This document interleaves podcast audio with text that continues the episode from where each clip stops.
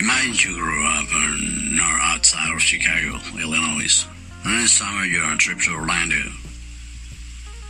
Florida. While meeting new friends and street, you would often be asked, Where are you from? Well, it's likely to ask. You would respond with Chicago. As you can see, you probably already use the technique in your everyday life without even realizing it. Assume that you're from the greater New York City area. Remember, this could mean that you live in New Egypt, New Jersey, or Waterbury, Connecticut. You need to leverage the fact that you're from New York. When you contact a potential client from outside New York market and you tell them that you're not from New York market, sometimes something amazing will happen. That is the automatic think that you are at the top of your game. Even if you're just starting out, you'll still be seen in a glowing light of success. If you contact a potential client in Topeka, Kansas, and say I'm voice line from New York City, they will go, they will go crazy. In this, in this example, really taking advantage of the fact that you are in New York area works. In reality, it doesn't matter where you're from.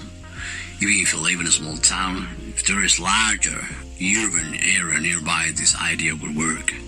People who live in smaller towns always see the city people are Spain, person, whatever, at whatever they say that they do.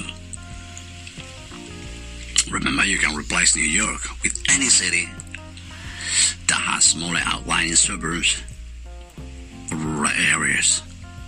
At this point, you're probably thinking, this is great, but who do I contact in the smaller markets? Is all the work in larger markets? They're good questions. Here's the answer. There are companies in small towns all over the world. All over the world. These companies will be still will still be doing radio advertisements, producing and play training videos, setting up voicemail system and more. Content production companies and whole messaging companies local car dealerships, or any businesses you think would have need for a voiceover talent on a regular basis. Most car dealerships do radio and TV advertising.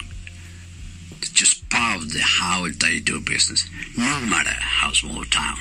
Chances are local car dealership is advertising on the radio or on television in some capacity. They often bring in talent from outside the local broadcasting area.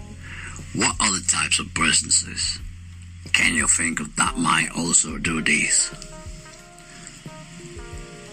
The next step after pinpointing the business that you wanna contact is actually reaching out to them. When, contact, when contacting these companies, do not blindly send it. Send an demo CD or MP3, MP3 attached to an email.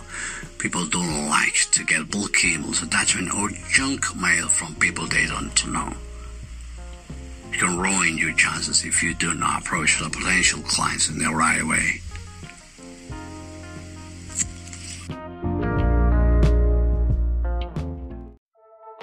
Pero, Sidi, ¿vamos a continuar?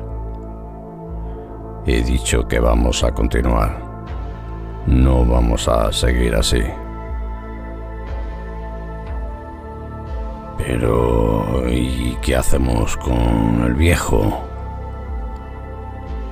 A ese lo dejaremos tranquilo y luego continuaremos con nuestro camino. ¿Y qué pasa si nos atacan los musulmanes? Soy Ruiz Díaz de Vivar. Correremos el riesgo. Ahora montad a caballo y continuaremos nuestro camino. Ponerse el sol, pararemos para comer. Y yo no voy a comer ni un minuto más. No me cabe nada y tengo que continuar. ¿Y los caballos, Sidi? ¿Qué hacemos con los caballos? A los caballos habrá que darles de comer y habrá que darles agua Deben de estar sedientos. De acuerdo, Sidi. Lo que tú ordenes. Diego, por favor, comunica a la hueste que acamparemos aquí esta noche. Hace bueno, mañana partiremos al amanecer. De acuerdo, así lo haré.